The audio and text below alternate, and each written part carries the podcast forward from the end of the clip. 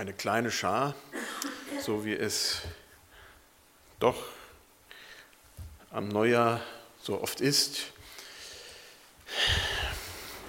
Das neue Jahr hat begonnen, viele Fragen stellen sich uns. Was wird kommen, was wird sein? Vielleicht auch noch ein Rückblick, was liegt hinter uns? Und da haben wir diese Losung, und die möchte ich heute aufgreifen. Meine Kraft ist in den Schwachen mächtig. Gerhard hatte sie schon gelesen. Und dazu fange ich an mit einer Bildbetrachtung. Aber zuerst nochmal äh, das, wie es direkt übersetzt wäre, wäre es die Kraft. Also es ist nicht klar, ist es Gottes Kraft, ist es Jesu Christi Kraft, das wird hier überhaupt gar nicht benannt. Wir gehen von Jesus Christus aus, aber in der Übersetzung im Original ist es nicht klar. Also die Kraft, die Kraft Gottes oder Jesu, kommt in der Ohnmacht zum Ziel. Insofern ist die Übersetzung von Luther vielleicht ein bisschen anders, ist uns geläufiger, aber näher wäre es, die Kraft kommt in der Ohnmacht zum Ziel. Eine kurze Bildbetrachtung.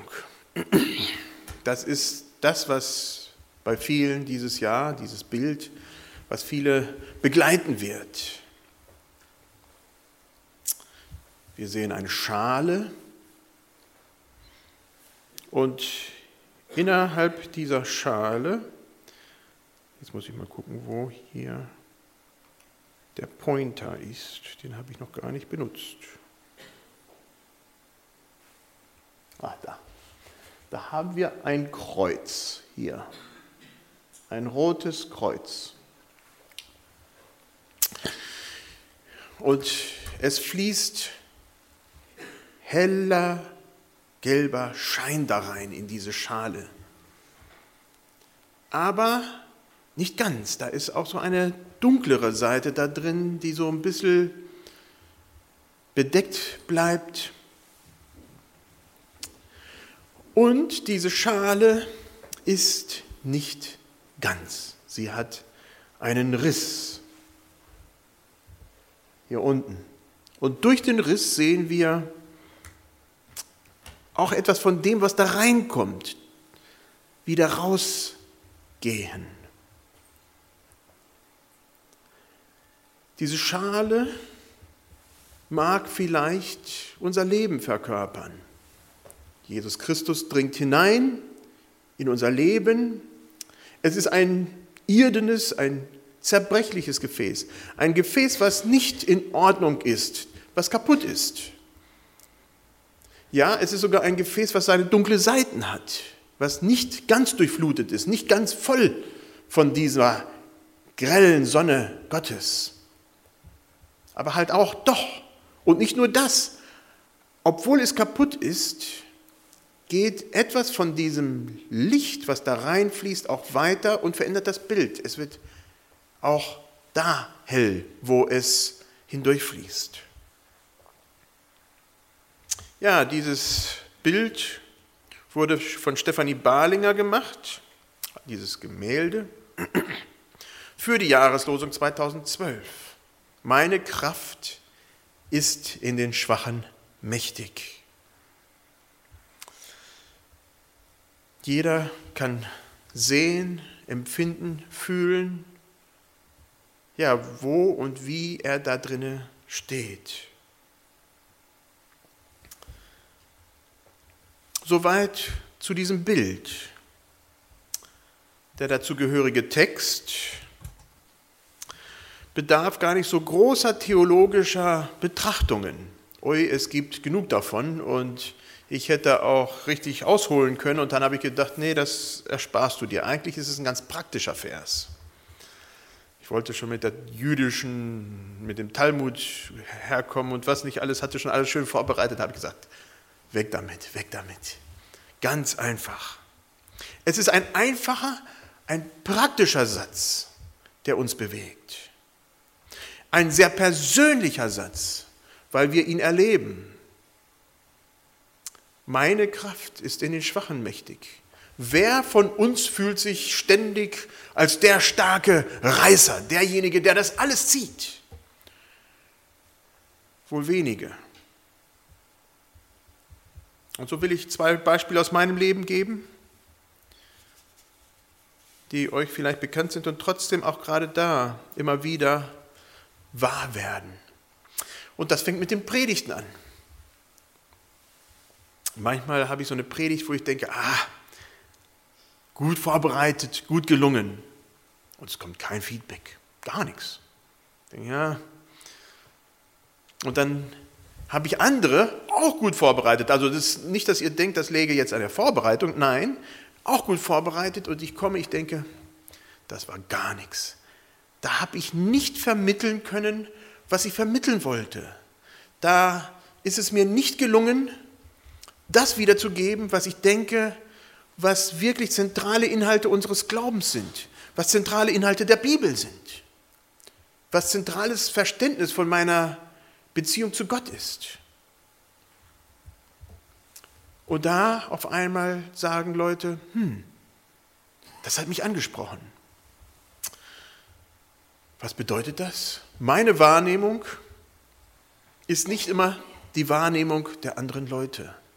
Und die Wahrnehmung von uns allen zusammen ist auch nicht immer die Wahrnehmung Gottes in der ganzen Geschichte. Da gibt es verschiedene Ebenen und wir haben eine und Gott hat sicherlich noch eine andere. Und dann eine andere Geschichte. Wir waren in Mosambik in eine Krise hineingeraten, Britta und ich. Eine Krise durch sehr viele Umstände, die es in unserem Leben sehr, sehr schwer gemacht haben. Nicht, dass wir es irgendwie verschuldet hätten, das hatte damit nichts zu tun. Es war heiß und wer Hitze nicht erlebt hat,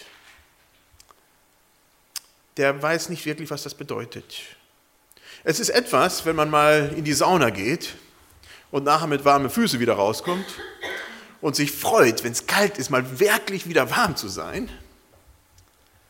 Aber es ist was anderes, wenn die Sauna an, einen Monat anhält und nicht aufhört. Wenn man nirgendwo hat, wo man sich schützen kann. Wohlgemerkt, wir hatten keinen Strom, somit hatten wir auch keinen Ventilator, wir hatten auch keine Klimaanlage. Abends, wenn man schlafen gehen wollte, historischerweise war der Wind weg und man hat sich gequält. Und tags versuchte man zu arbeiten und man hat sich gequält. Und in diese hinein, Situation hinein hat noch ein Angestellter unseres Arztes viel Geld gestohlen. Und das Stehlen als solches, das Geld, das war alles gar nicht so dramatisch, obwohl das doch einige Tausender waren. Aber die Veruntreuung, und das von einem Vater mit 14 Kindern, der uns lieb war, mit dem wir ein persönliches Verhältnis hatten, das hat wehgetan. Das hat etwas kaputt gemacht. Und dann war einer, äh, ein Mann, der uns sehr nahe stand, bei dem wir öfter übernachtet haben, der öfter bei uns war, ähm, der dann tragischerweise ums Leben kam. Er fuhr mit Motorrad, kippte um, ein Auto fuhr über ihn. War ganz schlimm. Und dann hatten wir noch eine Familie, die mit World Vision dort arbeitete. Gute Freunde waren sie uns. Sie kam zum, zur Geburt ihres zweiten Kindes hier nach Deutschland. Das Kind verstarb. Ähm, sie kam in der Zeit sehr viel zu uns und wir zu ihnen. Ähm, wir haben sie begleitet. Es war schlimm. Es war schlimm war schlimm mitzuerleben. Ich weiß nicht, ob einigen Leuten der Name Chefbuch was sagt. War die Tochter von Rolf Chefbuch, äh, mit der wir relativ viel zu tun hatten damals. Und äh, das ging uns nahe. Und in der ganzen Situation war dann auch noch ein Ehepaar, auch ein Ehepaar, das uns sehr nahe stand. Der Mann hatte zwei Frauen. Er hatte zuerst eine Frau, dann hat er sich eine andere geholt, die hatte AIDS, Beide starben, er starb, die Kinder blieben allein zurück. Und da haben wir gefleht zu Gott und haben gesagt, Herr, wir können nicht mehr. Wir sind am Ende. Wir können nicht mehr. Herr, noch eine einzige Sache und wir sind weg hier. Wir schaffen es einfach. Psychisch nicht mehr. Wir schaffen es nicht. Wir haben zu Gott gefleht. Es kehrte Ruhe ein, aber in der Zeit ist mir ein Vers wichtig geworden. Und das war dieser Vers. Nicht, dass die Arbeit in den Gemeinden irgendwie jetzt schlechter oder besser gegangen wäre, das, das war unabhängig davon. Es war unsere persönliche Situation, wo wir beide einfach nicht mehr konnten. Und dann zu diesem Vers kamen meine Kraft ist in den Schwachen mächtig. Es war nicht die Kraft, mit der wir als geldstrotzende Missionare nach Afrika irgendwas hätten bewirken können. Darum ging es nicht. Es ging um unser eigenes Zerbrechen mit dem Leiden der Leute dort. Das ist auch hier in Deutschland genau das Gleiche. Unser eigenes Zerbrechen, in dem, wie wir interagieren mit anderen Menschen, die in und um uns herum sind. Das ist die Situation von Paulus gewesen. Paulus war an dem Punkt. Paulus hatte gerade diesen Brief an eine Gemeinde geschrieben, die ihn verstoßen hatte. Er kam von Korinth und schrieb an die Korinther diesen Vers, diese, diesen Brief. Wer sich die Mühe macht und die Verse und den Kapitel vorher liest, der merkt, wie zynisch Paulus in dieser Situation ist. Es war eine Gemeinde, in der er anderthalb Jahre war und eigentlich gar nicht wollte. Von Anfang an wollte er weg und Gott sagt ihm, nein, du bleibst hier. Es ist dein Platz. Ich habe hier viel vor. Paulus bleibt und es wird ihm nicht leicht gemacht. Er wird ausgestoßen, das kannte er ja. Äh, er wandert von einer Stelle zur anderen, muss seinen Lebensunterhalt selber verdienen, geht weg und die Leute verachten ihn. Es ist eine Gemeinde, die zerstritten ist, die im Grunde, tiefen Grunde des Herzens zerstritten ist. 1. Korinther Kapitel 1, da lesen wir das, wie zerstritten sie waren. Einer Käfers, der andere Paulus, der andere Christus. Es war Streit da drin. Und nicht nur das, Sie sprachen ihm seine Apostelwürde ab. Die Würde war ihm egal, aber die Autorität, mit der er arbeiten konnte mit den Menschen, die war wichtig, sonst konnte er ja nicht arbeiten. Und die wurde ihm abgestritten. Er nimmt ja kein Gehalt an, also kann er auch kein richtiger Apostel sein. Er hat doch gar keine Frau wie die anderen. Die anderen richtigen Apostel haben Frauen. Und, und, und. Er war mit Sicherheit am Ende als er am Anfang dieses Brief, als, als er an diesem Brief ankommt. Kaputt und schreibt, meine Kraft. Jesus oder Gott sagt ihm das, meine Kraft ist in dir mächtig. Es war auch gerade da, wo Gott ihm begegnet ist und gesagt hat, nicht deine Stärke. Dreimal habe ich gefleht, dass mir dieser, dieses Fall weggenommen wird. Und Gott sprach zu mir, lass dir an meiner Gnade genügen. Paulus wollte nicht mehr, er konnte nicht mehr und da merkt er, dass dieses gerade wahr wird, was wir so in, diesem in dieser Schale sehen. Zerbruch, kaputt und doch etwas, was da rausfließt. Leben fließt heraus, weil Leben reinfließt. Aber nicht aus unserer Stärke heraus, sondern aus der Zerbrochenheit heraus.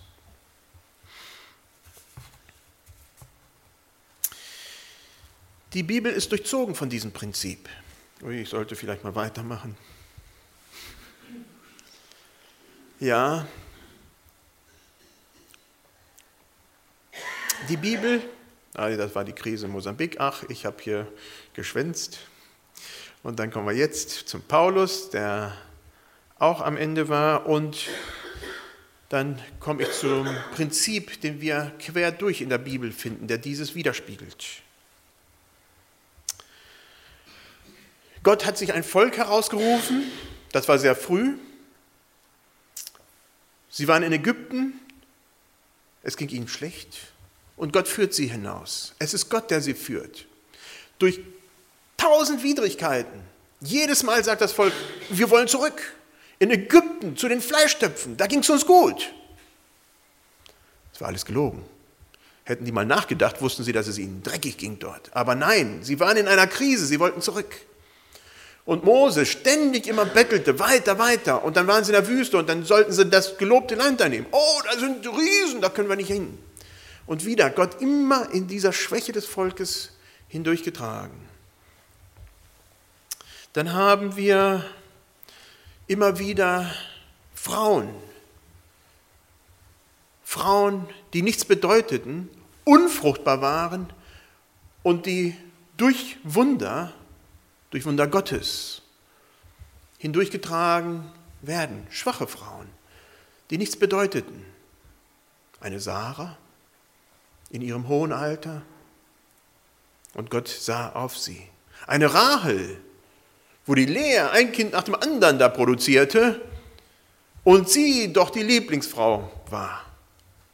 Sie bekam keine Kinder und sie flehte zu Gott und Gott war gnädig. Eine Elisabeth,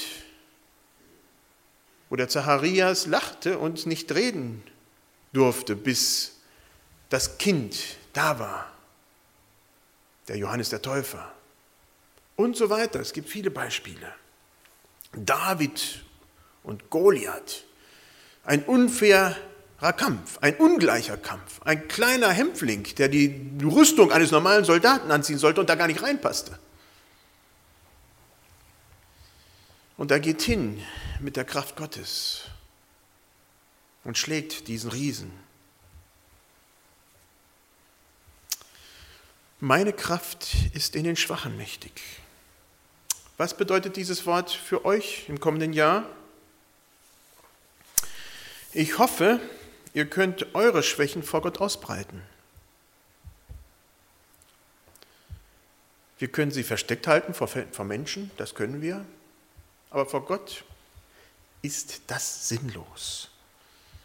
Ich hoffe, ihr könnt sie vom Kreuz, das wir da vorne gesehen haben, ups, da ausbreiten und sagen, Herr, nimm du es. Ich habe nichts zu bieten, ich kann nicht.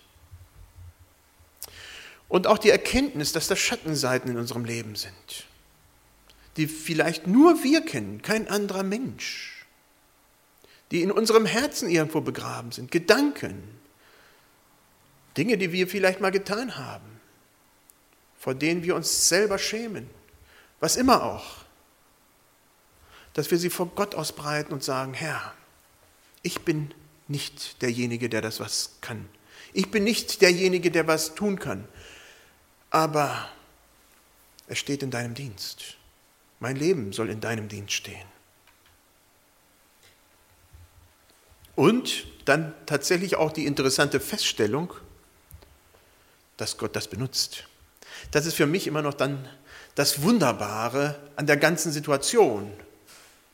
Auch wie Paulus da stand mit Sicherheit zerbrochen an dieser Gemeinde von Korinth und doch nicht aufzugeben, sondern zu sagen, ja, da ist ein Auftrag und Gott braucht es trotzdem. Wo stehen wir Gott in unserem Leben im Weg? Wo stehe ich Gott im Weg?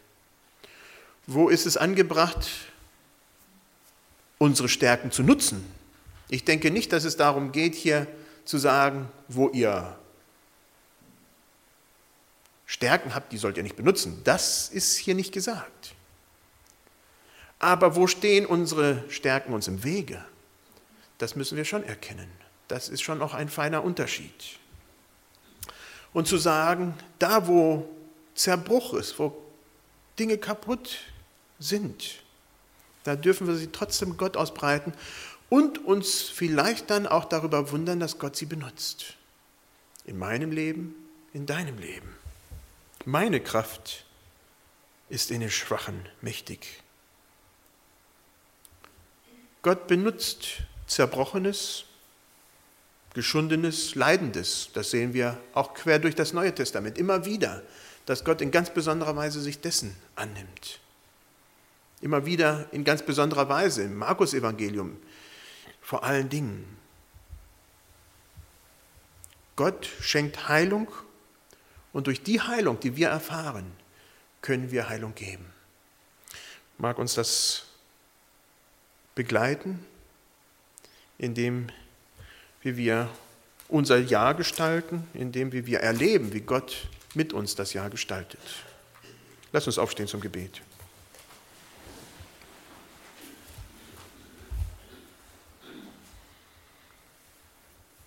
Herr Jesus Christus, vor Demut treten wir zu dir in der Erkenntnis, dass wir zerbrochene Gefäße sind. Vielleicht merkt das kein Mensch. Vielleicht weiß das nur einer oder gar keiner. Herr, und dass du das trotzdem nimmst und nicht einfach wegschmeißt, dass du uns trotzdem nimmst und uns gebrauchst in all dem, wie wir sind. Dafür danke ich dir. Und dann auch die Erkenntnis, dass gerade das, was wir als kaputt betrachten, für dich zur Herrlichkeit dient. Herr, lass uns da auch die Augen für offen halten und sehen, wo das passiert, in unserem Leben, im Leben anderer. Ich danke dir, dass du mit uns gehst. Amen.